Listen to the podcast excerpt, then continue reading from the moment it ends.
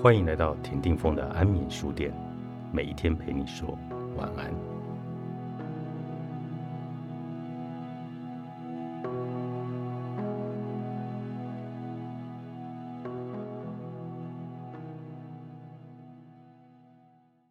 未免这个神学理论过于缥缈。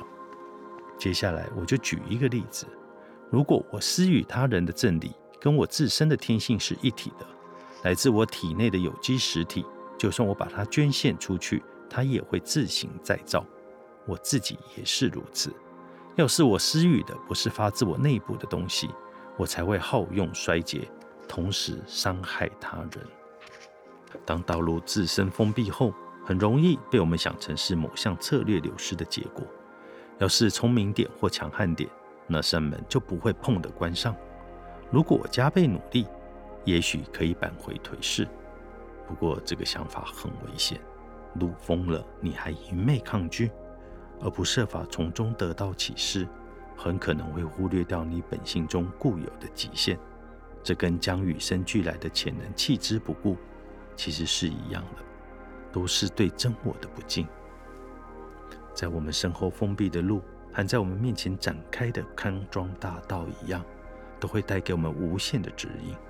展开的路径显示我们的能力，封闭的则揭露我们的极限所在。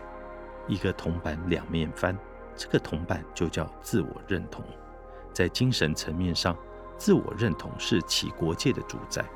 两面查看，方能更加清楚我们的认同。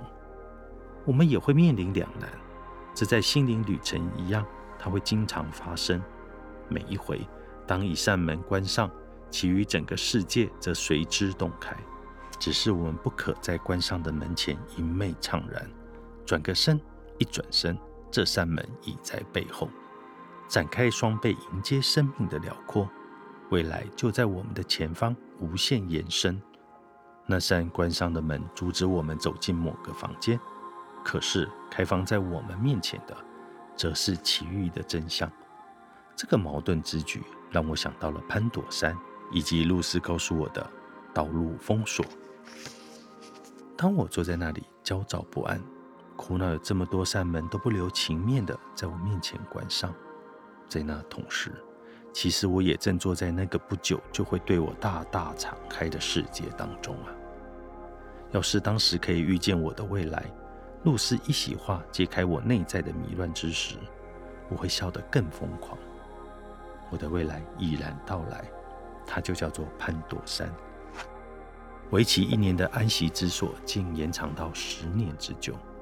在此，我以另类教育深化我的实验，并开始学习一种新的教学方法。在这里，企图要了解自己和外界的挣扎，抗衡引我走向写作。如今已成为我置业的核心。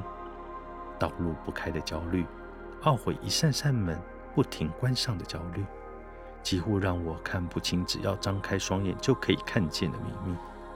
我已经站上新生活的领地上，准备好要走向旅程的下一个阶段。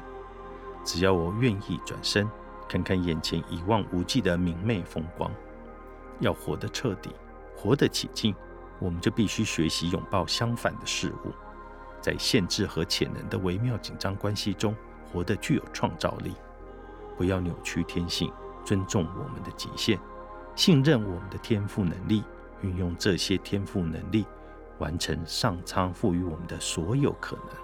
我们将欣然接受这道路封锁所带来的拒绝，积极找出他要告诉我们什么，同时拥抱道路开场带给我们的肯定。积极实践生命，以作为答复。